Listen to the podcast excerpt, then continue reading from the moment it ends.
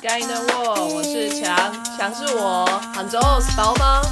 啊，今天同样的呢，有我们欧洲帮的主持人，意大利的小鸡，Buongiorno ragazzi，法国的豆豆，Bonjour tout le monde。还有德国的 CS。Guten Tag。好，今天呢，我们要来跟大家介绍一下代糖。我们上一次跟大家提过了糖的部分，这个糖啊，会给我们很多很多的能量，多到会让我们发胖，是不是？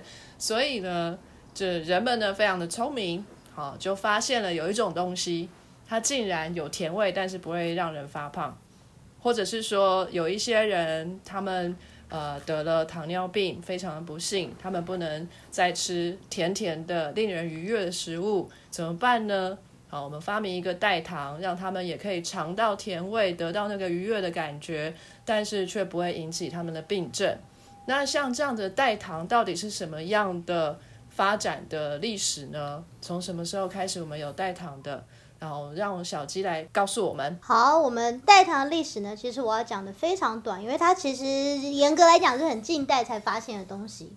可是如果今天要从历史上来讲呢，我找到的这种科学名词，它比较是叫它这 low calorie sweetener，就是所谓低卡路里的甜味替代品。如果你用这个定义的话呢，最早最早，虽然到目前为止大家还是有一点对这有争议，可是最早最早呢，罗马时期呢就有人开始用这种东西了。哇，他们用应该叫碳酸铅吧，当做甜味剂。铅啊，就是金金属的那个铅。天哪，那不会中毒哦！是的，就是在那个 review 中间呢，就说从制作方法就可以看到这是个非常毒的东西。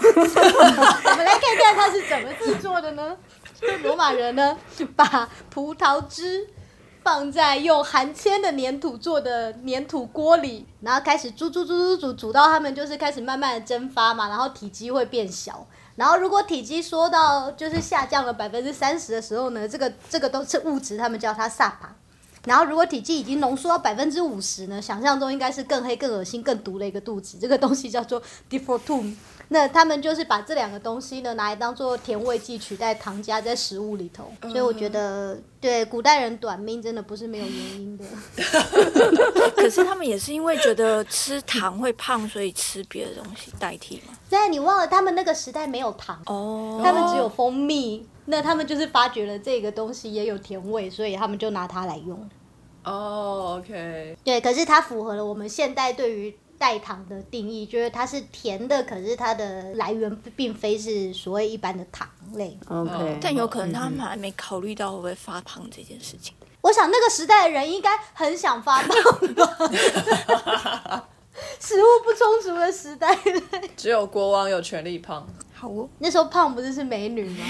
还要吃荔枝。那不是唐朝，那是希腊，不要搞不清楚。好了，然后接下来所谓我们近代合成人工代糖呢，第一个人工代糖阿斯巴糖阿斯巴甜。哦它是在一九六五年的时候被合成出来的，上次提到那个甜蜜素，好像它被发现的年好像是一九三几，就还阿斯巴甜还要更早。所以那所以阿阿斯巴糖可能不是最早，呃，它可能是最多最多争议也用的研究的最广嗯，有可能。因为比如说我们还有那种甜菊素嘛，甜菊素他说在很早之前，其实在南美洲它就一直被用在医用啊的范围或者草药之类的，所以它其实也是用很久的东西。可是我看到这个阿斯巴甜呢，它是怎么被发现的？我也觉得就是就是蛮矮油的。他说他是在一家公司制药公司，这一家公司他们那时候就是一个研究员，一个科学家，他在合成治溃疡的药物的时候啊。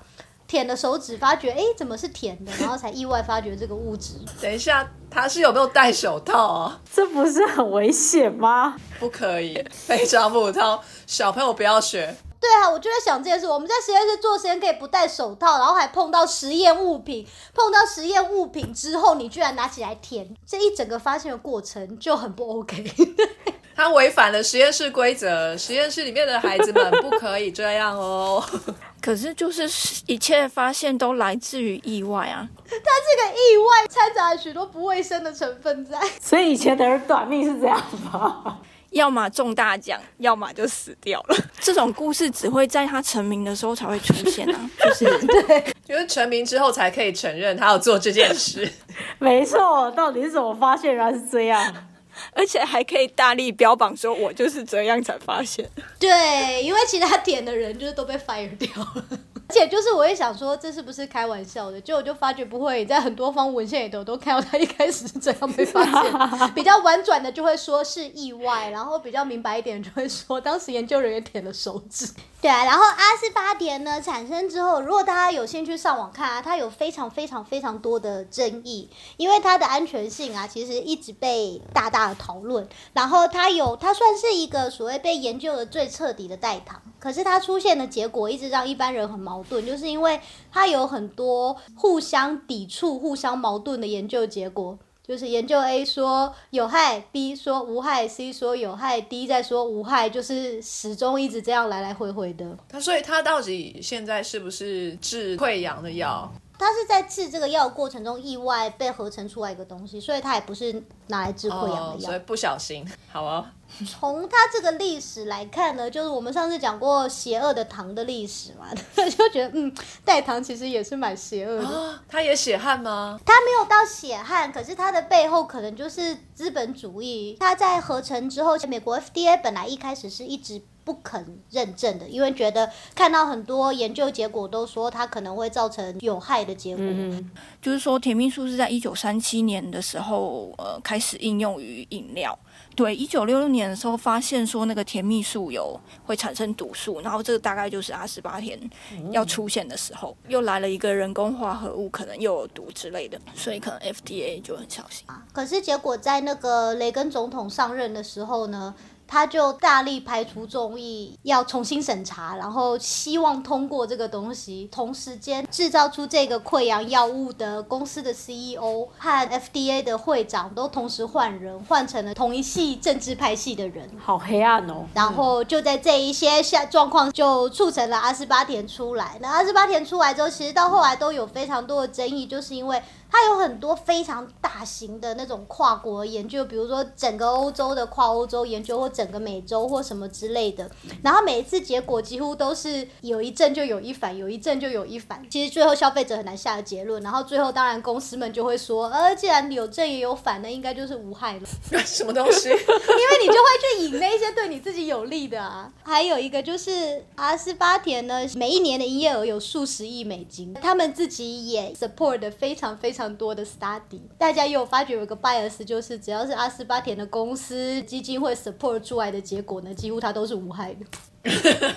所以你就觉得哦，虽然我也不知道它真的无有害或无害，可是总觉得这个背后呢，就是政治的力量比科学的力量还要大。没错，呃，政治角力。哎，你们有看到那个笑话吗？哪有个笑话？没有。川普在辩士辩论之后回去跟他幕僚说怎么办怎么办啊，这一次变得超差的，接下来到底该打什么策略？幕僚就跟他说，总统总统你放心，We just need to stay positive。川普就哦，不觉得也蛮有道理的。因为他出热的速度实在快到我真的怀疑他到底是什么样的状况。对啊，不知道。可是因为我自己就是，如果得了就是没影响的人，真的就没什么影响。因为我自己也是中标的人，对啊。哦，对你失去嗅觉，对啊，可是那也不是，就是也不是真的让我会需要住院或身体不舒服，就在家里待了几天。那因为我刚刚提到说，就是大家对甜味剂，其实大家都很担心它们到底会不会影响身体嘛。那所以其实也是有不少的研究，而且因为现在甜味剂的种类越来越多，越来越多，越来越多，所以也是研究就更多。因为有，因为它们其实每一个都是不同的化学结构，嗯，所以其实 A 会产生这个效果，不一定 B 也会产生一样的效果。所以就是因此就是研究的量也非常庞大，然后结果也是有点分歧。那我现在现在现在今天看一篇就是二零一九年在 Nutrient 杂志上的 review。那我主要是针对就是他们对于甜味剂对于大脑活性的改变，还有对于我们之前提过 microbiota 肠道菌的两个方面。我看的主要主要是看了这两段。然后就是因为我们之前上一次在糖的时候啊，CS 就有提过，我们今天吃的甜的东西啊，其实它是会去活化我们脑中对于食物的那个满足感的这个回馈机制嘛，所以大部分照理说，我们我们吃了甜的食物，然后接下来它它它这个回馈作用发生，我们得到了满足，诶，这样应该就就结束了，就是一个开心的事情。那有关代糖呢，就是这篇引用的，他们发觉有两种代糖，一种是糖精，那一种是跟蔗糖很像的蔗糖素。那发现他们发觉，如果用了这两种代糖呢，因为基本上大部分的代糖都一样些，我，就是他们如果在一平常不太吃代糖的人突然吃了代糖，它会增加你整个大脑的活性，等于是你的大脑整个突然变成一个。敏感为嗨的状态，什么事情都呜就开始反应。对，那比如说他们在其中有一个研究呢，他们就给受试者喝加了糖的柳橙汁，一组就是加真正的糖嘛，那一组就是加各式各样不一样的代糖，他们用一个 mixture，所以不是只有单一种而已。那结果就发觉，就是如果你平常不常使用代糖的话，那你如果在突然吃到的状况下，其实它是会增加你的杏仁核的活性，管情绪跟 reward。我们大脑就是很妙，就是它看起来很大，可是其实我们大脑皮质是为了我们高等认知功能产生的嘛，所以其实很多像这种情绪反应啊，或者是一般的生理机制，其实它都落在一个非常非常小的地方。例如这个杏仁核，它就很小，它就在海马回的旁边，有小不隆咚的一个地方。可是它管我们很多地方，它管我们的情绪，特别是跟恐惧相关的情绪，它管我们的对脸部的辨识，它同时也管我们的就是这个刚刚 C S 讲的这个 reward system 奖励的机制嘛。所以就等于是他们发现说，如果你平常不用代糖，你突然吃了代糖的话，这个地方它会被。呃，它的活性会增加。那你想说，哎，不错啊，那这样是不是我的对糖的奖励机制增加？我是不是吃一点点就饱了？对，这个有可能。可是它同时之间，因为它也控制别的东西，所以等于是你其他的生理现象也可能会因此而改变。那另外还有一个研究，他们发觉，就是如果你比较大规模的来看呢，你会发觉代糖它其实是会改变。大脑不同地方的 synchronize 的活性的，比如说你今天吃一般的糖，它可能会增加你，比如说脑区 A 跟脑区 B 之间的连接增加了。那如果你今天吃了代糖，它可能莫名其妙把脑区 C 跟脑区 D 平常不一起工作的地方连在一起了。那今天我们将大脑它今天同步活化的时候，代表什么？代表这两个地方正在一起工作。那你会想说，那这也没有什么嘛？就是我们的大脑不同的地方开始工作，这有这有什么不好吗？我们大家今天可以把国际局势拿来当一个想象，就很像今天我们大家在这个世界上，我们现在大家可以看到哪几个国家是好朋友嘛？那局势就是这样。那今天这个代糖一下去之后呢，突然砰，局势打断。想象，比如说现在川普跟习近平成了最好的好妈鸡，普京开始跟欧盟变成了超级好朋友。对啊，就是这，你会想象说，天啊，你没有办法想象会发生什么事，哎，就是等于是世界局势就大乱了，就是他们原来原来该有的状况都不一样了。它有可能比较好，有可能比较不好，可是就是这是没有办法想象的，因为这就是一种，就是当你的大脑的这种。同步的活性被改变的时候，它可能产生的东西是一种你没有办法想象的超级大规模的影响。所以，就是对科学家对于这一些东西的结论就是呢，其实这些糖啊，在我们口中，我们嘴巴是尝不出不同的，因为它就是甜的。可是我们的神经系统，我们的大脑是尝得出它们的不一样的，因为他们在我们大脑里头引起的反应是跟我们吃一般的糖是非常不一样，而且甚至是不同的甜、不同的代糖，它们都会产生不一样的反应。我觉得吃代糖我吃得出来，哎，像那个健怡可乐啊，不是加代糖吗？嗯嗯，我就是觉得不太一样。有，我也喝得出来。而且其实我会对代糖过敏。所以你可能吃得出这一种不一样，可是别的不一定。加代糖的这些食品里头，为了要去模仿加了真正糖的那个感觉、那个口感，他们还会加其他东西。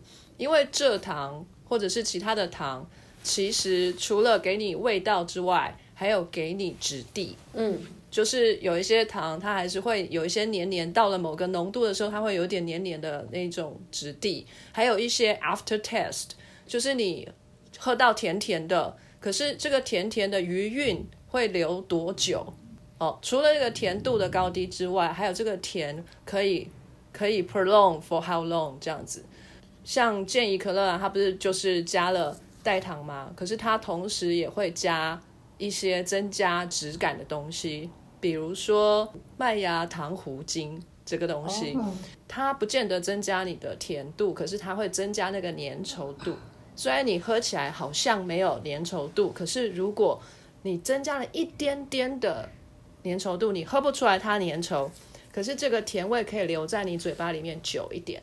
就好像把那个甜味贴到你味蕾上面一样，所以它可能还加了其他的东西，这些其他东西的风味也在里面，所以吃起来或是喝起来，这些代糖会跟加了真正蔗糖或是葡萄糖的其他产品会不太一样。就我个人而言，我绝对可以分得出来，甚至有时候我还可以分出阿斯巴甜跟其他的代糖。我我可能没有办法分辨其他的代糖，比如说。呃，木糖醇啊，或者是呃麦芽糖精什么，我分不出来。可是阿斯巴甜本人，我觉得我分得出来。它好像还蛮鲜明的，我也可以。对，然后味道很，就是很短，很很短就结束。我只能这样子形容。而且因为阿斯巴甜有被抱怨过，就是它会有那个残余味，剂量高的时候会有苦味。哦，对对对，对，它会有苦味，而且它会改变你之后对其他东西的味道也会改变。而且更重要的是，我对那个东西过敏啊，所以喝到了，我当时有没有感觉可能会忽略，可是日后就一天之后，我的嘴唇马上就会开始脱皮。天哪！哇！我身体会告诉我，所以以后可以先请你尝试，然后再决定要不要吃。对，你可以试毒哎。你要不要去药厂当那个试验员？对，我要二十四小时之后才能告诉你。平常测试的时候就二十四小时，没关系，反正他这样他就是个爽缺嘛，因为他就是老板娘，一直没有在工作，他就说我要等二十四小时啊。对，没错。可是人体试验呢，这个比那个动物实验更精准。这是不是要配我多一点钱？真的。哎，对，可乐还有一种绿色的，是加那个甜菊。就是天然的代糖，绿色也有一种绿色可乐，对，就是它包装是绿的，就是红色的地方全部变成绿色的。嗯，我有看过，是那种军绿色。对对对对对对对。对，那个还蛮红的。我在美国的时候，它有一个 aisle 全部都放代糖，哎，真的，像阿斯巴甜的，你可能只能买到一小盒，里面很多小锭，那个可能是你可以。丢一颗在茶里面拉拉哎那种。嗯嗯嗯。上次我们提到龙舌兰嘛，它呢也是可以做成像糖浆一样的东西，它就像蜂糖一样，一罐一罐放在那边是一体的。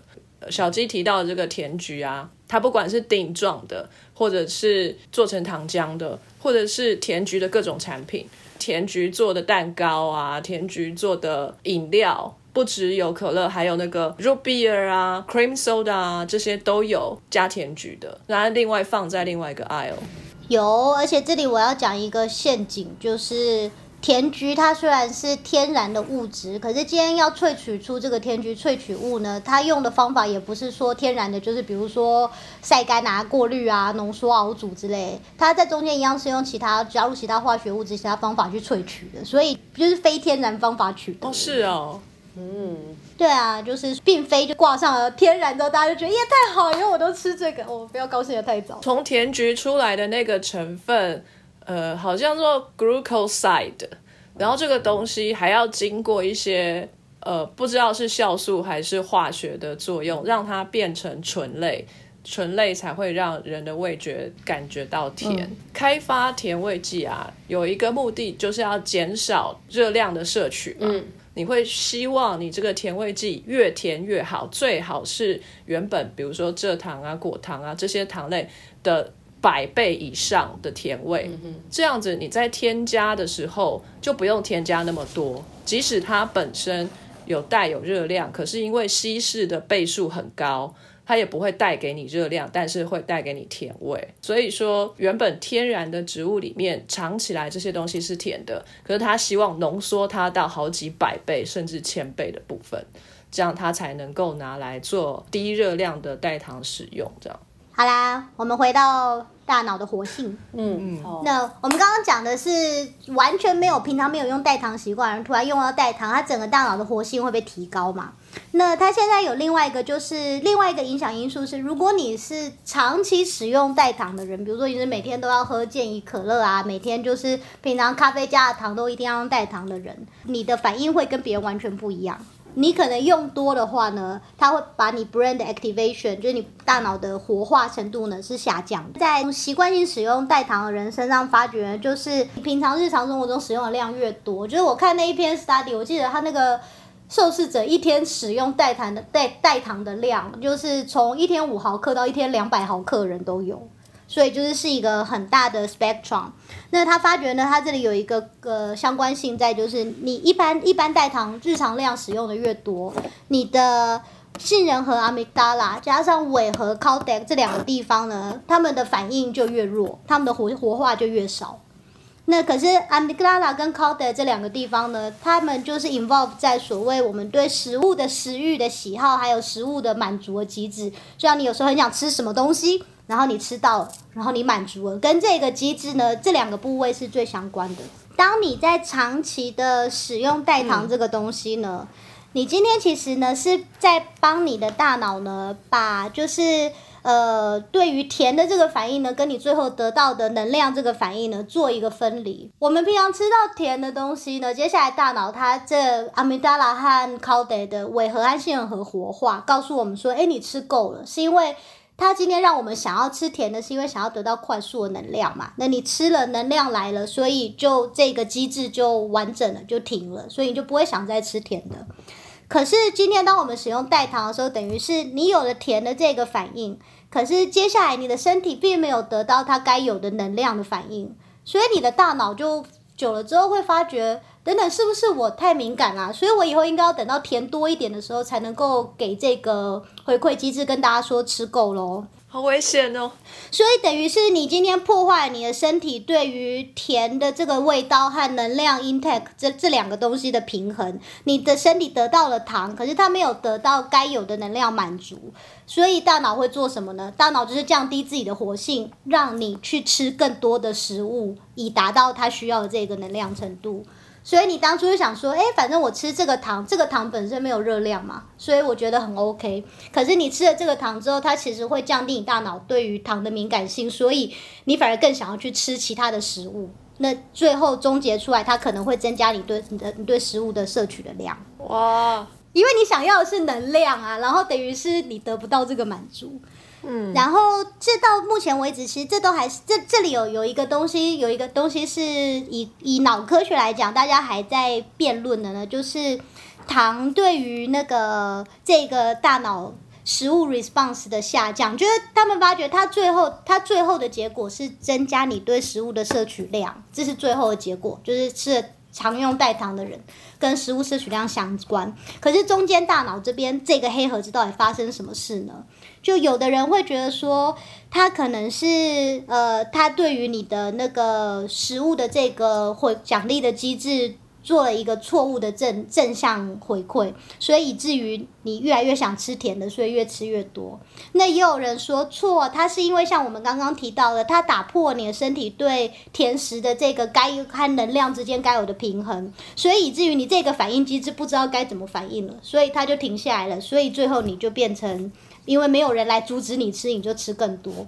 可是不管中间大脑这个黑盒子是怎么发生的呢？我们今天消费者注意的是我们吃了什么，还有我们最后到底有没有达到我想要变瘦的这个目的嘛？哦，那你会发觉，其实代糖它不知道它对大脑中间到底做了什么，但是它最后达到的问题是，它其实是增加你对食物的摄取量的。可是它这个是对于长期使用代。太糖的人，比如说你今天说，哎，我就是这一个礼拜用一下，想说这样子让我这个礼拜少吃一点甜食，那可能还好。可是当你用成习惯，就对啊，那这个是它对大脑的影响嘛？那第二个就是它对我们肠道菌的影响。就我们之前提到肠道菌对我们身体的各式各样的东西，其实影响非常非常的大的。我现在讲的这些都是人体实验，已经不是动物实验的阶段了。那在人体上已经有很多实验的证据都指出呢，就肠道菌呢，其实它会影响我们的食欲，影响我们对食物的选择。那它当然跟肥胖也有很高的相关性。今天只要肠道菌改变了，所谓的改变，如果它的组成改变，如果它的多样性下降，如果它某几个菌虫的功能消失，功能不好，其实他们这样子的状况呢，就是我们会称为这些肠道菌是营养不良的。那在这个状况下，它就会对你的健康造成有害的影响。那首先呢，我们先来看一下，他们今天如果把肥胖的人呢跟一般的人来相比，那肥胖的人的肠道菌呢跟一般人肠道菌有什么不一样呢？肥胖的人的肠道菌就是首先它的多样性比较低，然后另外它有一些菌种呢就是被活化长得特别多，然后有一些该有的菌种下降长得很少。然后第三个呢，它们的肠道菌有一种很奇妙的功能，它们会加强食物的分解。所以就是我们平常说，哎，我现在是在节食，我吃的很少很少，我就吃这么一点点白饭没有关系的。可是因为其实我们食物进到身体里，它会有它可以分解量嘛，比如说百分之八十分解被身体吸收，可能有百分之二十就是没有分解完就排出去。可是今天当在肥胖的人身上啊，这些肠道菌被改变之后呢，他们非常热衷于分解食物，他们一定会。加强对食物分解和吸收的能力，以达到你永远把热量完完整整的全部吸收掉，完全不浪费。嗯，对，因为他们很饿。你你明明肥胖，可是你的菌却一直很饿的状态。所谓在讲肠道菌的时候，其实主要是在讲在大肠里头的，所以就是不是在胃的，不是在小肠的。然后今天我要先讲一个事情，就是因为它既然是肠道菌，主要我们现在在讲跟大肠的嘛，所以这就是为什么他们就会说，我们今天吃高纤维的食物，其实对于肠道菌比较好，因为我们其他吃进去的食物啊，大部分的肉类啊、糖类，甚至酒精啊，它们都在胃和小肠就被消化吸收了，所以我们今天大肠的肠道菌呢，它拿到的就是那些。被吸收完的所谓已经几乎是对残渣大便的半成品。那今天他们，对，对，没错，所以他们等于是就是吃不到好吃的食物。他们就是，所以他们就会呈现一个营养不良的状态。那为什么我们要吃高纤的食物？因为高纤的食物 fiber 这个东西，它在前面小肠和那个胃中间，它基本上是不怎么被消化的，它会流到大肠里头。所以这时候我们可怜饿了一天的大肠菌就啊，纤维来了，就是它终于有东西可以吃。所以那。那今天大肠菌有东西可以吃的时候，它有什么反应呢？大肠菌在消化纤维之后呢，它们它们因为这些纤维就会养出比较多样的菌种，也养出比较一些特殊的菌种，它们会分泌那个。呃，有饱足感的荷尔蒙，就是经过肠内分泌的系统呢，肠内分泌分泌的这些饱足感荷尔蒙，这些肠内分泌的荷尔蒙呢，再直接经由迷走神经去传到大脑，然后直接告诉大脑的控制这个食欲饱足的地方，告诉你说，哎，吃够了，吃够了，现在营养很够，什么都很够，你该停了，没事了。所以就肠道菌饱了，我们就饱了。对，没错，因为我们的肠子呢，就是我们我们大脑里头基本上是有十二对脑神经嘛。嗯。那里头的第十对脑神经，它叫迷走神经。为什么呢？因为其他脑神经基本上都在头啊、脑这一块。是迷走神经不知道为什么它从大脑一路自己往下走，然后走到了肠子，所以等于是我们的肠子啊、消化系统这边跟大脑是有一个快速套路的。因为我们身体其他的感觉，它如果今天想要传给大脑，它要么经过体神经，从体神经传到脊椎，脊椎再换神经元再往上传，然后床上是视丘那边，它又要再换神经元。嗯。那或者不然就是它就要靠分泌荷尔蒙，经过血液循环，然后再到大脑，然后你再吸收到。嗯。所以等于是他们这这些。都是一些，就是你知道公文要传很远，然后在中间可能就传不上去了，因为可能中间哪一个地方工作效率不良，哎，你的大脑永远都不知道身体出什么事。可是今天因为这个迷走神经，我们的大肠这边它跟大脑它是有一个直接快速的连接的。哦，对，所以才会为什么肠子对我们大脑这么重要？那也是因为刚刚讲到说，呃，这些代糖就是。主最主要，如果今天这东西能够到了你的大肠，它就可以跟肠道菌直接作用。所以很多一开始 study 他们是在 study 说，那哪一些代糖，它今天可以一路存活到我们的大肠？嗯，那。所以，比如说，他们发觉糖精或蔗糖素这一些东西呢，它们可以存活到大肠，所以它跟肠道菌会有直接的作用。那如果是像刚刚阿斯巴甜或者是 ACEK 这两种呢，它们基本上到不了大肠，所以大家本来以为它们没有事情，可是后来的研究呢，发现就是他们做一些那种长期的研究，然后比较了有比较了很多种不同的那个代糖。他发觉，不管是你用哪一种代糖，阿斯巴甜这种到不了大肠的，或者是那种蔗糖素这种会进到会进到大肠里的，你最后达到的结果都一样，就是你肠道菌的多样性下降。嗯，你的肠道菌开始变得比较像肥胖患者的肠道菌，可是也许其实你并不胖，你只是长期食用这些代糖。嗯。在一个长期的研究里头呢，发觉一件事情，就是你今天代糖的使用呢，和你代谢症候群相关的参数变高是有相关联的。什么是代谢症候群相关的参数？高血压、高高血脂、高胆固醇、肥胖这些我们平常讲到该避免的因子，这些因子都跟代糖的使用量有关。然后最后我觉得有一个很刺激的研究，这个研究的 sample 很小，他们只用了七个人，可是我觉得超有趣的。这七个人呢，本来是不吃代糖的，然后他们参与了这个实验，然后他给他们吃的代糖呢，是一种叫做糖精的代糖，然后他们给他们吃七天，然后在这七天之间呢，严密监控他们的血糖的波动。他们今天要看他们有没有一种就是。Glycemic reaction 就是我们今天有些人在吃饱的四个小时内，他可能血糖会快速的上升或快速的下降。就是我们今天要来找说这些七个人中有没有人吃的血糖会产生这个状况，所以他们就把就就把那个七个人最后照血糖的反应分成两群，有一些人呃吃了代糖之后有这个反应，有一些人吃了代糖之后他没事，他就是还是像平常一样。有反应的这些人，他们去看他大肠的肠道菌，就发觉他的大肠肠道菌改变了，就是多样性下降了。那第二个更可怕的是呢，他们就来试试看，把这些人这些有反应的人的粪便移植到老鼠身上去，老鼠就产生了葡萄糖耐受不良这个症状，是一种糖尿病的前兆。它平常没有症状，你感觉不出来。大部分的人都是去医院抽血的时候，或者做一些血糖检查才发觉。就是一般的人正常，如果我们今天喝了吃了糖的东西，基本上身体会开始作用，那你的糖会很快从你的血液里头转移到身体的细胞，所以你血液中的血糖是不可不会太高的。嗯，因为如果血液中血糖太高，其实你就会变成糖尿病。那所谓的葡萄糖耐受不良人，就是今天当我们在吃了糖了之后呢，这些糖没有办法被快速的转移到血液中当中，它继续留在你的血管里头留一段时间。那每一年呢，百分之二到百分之五的葡萄糖耐受不良的患者，他们其实会变成糖尿病。糖尿病就是一个非常可怕的疾病，它对你整个身体所有的地方，你的血管、你的视觉，全部都有很严重的影响。可是它并不是一个就是那么简单 clear cut 的说，我昨天没事，然后哎我今天感冒了，我昨天没事，我今天糖尿病了。大部分人在变成糖尿病之前，他中间有这一段乳的葡萄糖耐受不良的期间，可能维持很长的期间。可是因为他没有症状，所以你从来都不知道。你可能要到医院做抽血检查的时候，突然发觉哎怎么空腹血糖比较高，然后他们才给你做这个测试，说那你现在喝一些糖水试试看，然后再抽血，然后才会发觉你有这个症状，他就会开始告诉你说你要小心，你如果再不改变你的饮食习惯，你接下去你有一天可能会变成糖尿病。你变成糖尿病的时候，你就算改变你的饮食习惯，你开始健康的生活。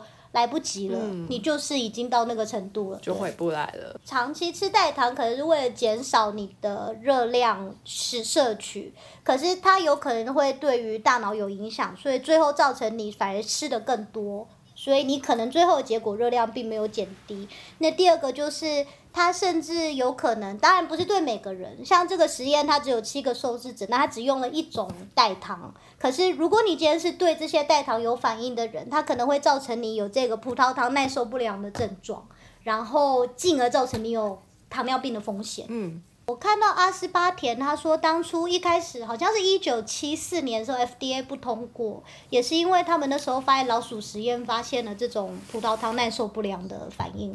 哦，对，可是它好像不是全部都会这样。嗯，我这样听完，我只觉得人类的意志力好薄弱哦。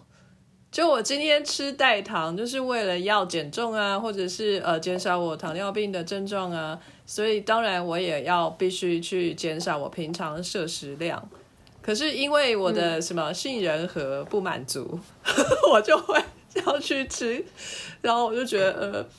心理跟生理是做一个对抗的状态，然后永远都是生理赢。它是一种自然的平衡啦。人类可以有意志力去对抗这件事情啊！我就少吃一点，我就是不管我多么想吃那个东西，我也可以去抑制，说我我我不行，我不要。可是因为它会通过哦生理的一些回馈机制，它会让你就是受不了，比如说你就会发抖啊，然后低血糖啊、昏倒啊，很严重的状况。好惨哦！对啊，就是它也不是那么简单，就只是说我坐在这边嘴很馋。好吧，我就是以前啊有在吃代糖的时候，就是在美国，就是我那时候比现在胖二十公斤嘛，可是我是我所有同事里头最瘦的。然后我们那时候就是我们出去就是五个人就是坐十个人的位置，因为每个人都超胖的啊。然后那时候大家在吃饭都说什么，Oh girl, now you won't gain weight come on because this why there's no calorie 就是。什么对啊？This is zero. Come on, zero coke. There's no calorie at all. You go, girl. You can do that. 你看看是不是交到坏朋友了？对啊，就是我就觉得好像我我以前在那个用这些东西用的最猖狂的时候，就是在我处于一个最肥胖，然后跟一大群肥胖的人相处的时候。同温层很重要，有没有？近朱者赤，有没有？真的，你刚刚那个猪是双关语吗？好，我我这边有一点小东西要补充一下哈，嗯，就是有关于甜味的受气啦，哈，这个东西啊有一点复杂，那其实讲起来了也很无聊啦，分子生物学的东西，它其实就是一个 G protein 的 coupled receptor，好，它就是一个在细胞上面会接受这些甜味的这个讯息的东西，啊，这个蛋白质就是位在我们味蕾里面的神经上面。可是呢，它不只有在那里哈，还有广泛的分布在我们的身体里面，包括了睾丸、精子也有哦。是什么什么冰火九重天？以后还可以加一个糖火九重天吗？可以，可以。对它，它在我们的鼻子的上皮细胞，还有我们的胰脏、胰岛上面，还有那个精子啊，跟这个睾丸里头。最重要的是，它还有分布在我们的消化道里头，所以说我们的消化道也可以感受到有没有甜哦。就是说，消化道感受到了这个甜的时候，就像小鸡刚才说的一样，那个迷走神经就会告诉我们的大脑，哎，有甜了哦，不要再吃了。这样，还有一件很有趣的事情，就是一天来看的话，什么时候你吃糖？感觉最甜，早上八点还是中午十二点？你下次回去试试看哈。不同的时间吃糖，你会有不同的甜味的感受。这个是受到受体素的波动影响的。受体素上次阿当哥有提到，就是 leptin。我们吃饱的时候就会有 leptin 出现，叫我们不要再吃了，有没有？很奇怪哈，我们都是饭后才吃甜点啊。那饭后呢，是不是受体素最高的时候？为什么？那我们吃甜点，那不就没有那么甜了吗？那不就要加更多的糖在这些甜点里面呢？是不是我们应该要改变一下我们的饮食习惯？我不是我很清楚、昨天拍给你啊。们那个照片，就是一一张全部都是甜点的照片，就是我吃饱饭去逛超市的结果。我就想说，我不是吃饱，为什么我还接着买了一堆？我觉得你的 amygdala 和 caudate 没有被 activate。你的受体素是不是失灵了？有有可能，因为我想说，我今天还要再去补一些货。还是说，其实生日也是一个 factor，哦哦，对哦，生日快乐！所以要有个节庆啊。是那什么对糖的欲望在生日当天达到最高的 peak。还有一件事情很有趣哈、不是所有的动物对糖的感受都一样哦。哎，我不知道他们怎么分类的哦。新世界的猴子跟旧世界的猴子是两群不一样的猴子。哪哪里算是新世界？我看一下哦，是有听过 S.H.E 的歌的，就算新世界的猴子吗？中南美墨西哥的猴子是新世界的猴子啊。吼，那旧世界我们来看一下哦，旧世界的猴子在哪里？所以是已故的猴子就对了。是猴子幽灵吗？非洲跟亚洲是旧世界的猴子，美洲的猴子是新世界的猴子。好，新世界跟旧世界的猴子在五十五个百万年前分开了，在演化的上面，所以他们有一些 feature 上的不一样。新世界的猴子呢，他们感受不到阿斯巴甜的甜。但是旧世界的猴子，也就是从非洲来的猴子，也就是跟我们的祖先比较像的猴子，他们就可以吃得出来，有没有很 make sense？所以我们台湾猕猴会吃阿斯巴甜，可以拿去美国就骗不到猴子。哎、对，美国我觉得是因为环境的关系吧，他们本来捡到的东西都已经甜了，哦，对，所以它要更甜的。耐受性提高。我觉得这是一个很奇妙的冷知识，就是心里就在想说，所以我知道这个到底可以干嘛。还有一个更奇妙的，也不是所有的动物都吃得出甜味。这个事情我要跟 CS 好好的说一下，猫科动物是吃不出甜味的。我们要怎么知道他有没有吃到甜的？可能看他有没有开心吧。我怎么知道？左右他有可能吃到甜味，可是也许他对他的身体对甜味的反应不像我们一样是愉悦的。是那不然呢？吃到会生气没？对啊，也许他吃到会生气啊，然后我们就会说啊，他可能吃到酸的，就没有吃到吃到是甜的。呃，不知道哎、他是在就是 Scientific American 上面发表二零零七年的文章，也许可以去看一下。反正呢，就是说猫呢是吃不出甜味的。那为什么？其实一般来说，肉食性就是不吃水果的这一些动物，都不太需要甜味这个感受。嗯因为他们只靠蛋白质吗。可能是吧，就是它们的食性是这样，所以它们可能牺牲了甜味这一方面的神经发展等等的。对，那比如说像是平鼻海豚 （Bottlenose Dolphins） 好、还有呃小鸡喜欢的海豹吗？哎海狮，它们都吃不出甜味。非常感谢各位听众的收听和支持。Sky in the World 在各大 Podcast 平台上都能够收听得到，Anchor、SoundOn、Apple Podcast 都能搜寻到 Sky in the World 的节目。另外，Sky in the World 也会在脸书粉专上分享科学家的八卦以及科学新知给大家。在 IG 上也会有编辑们的日常，有任何的问题以及意见，都可以在各大平台上面留言给我们知道。我们将竭尽全力为您寻找答案。欢迎追踪分享 Sky in the World，让更多人知道有趣的科学哦。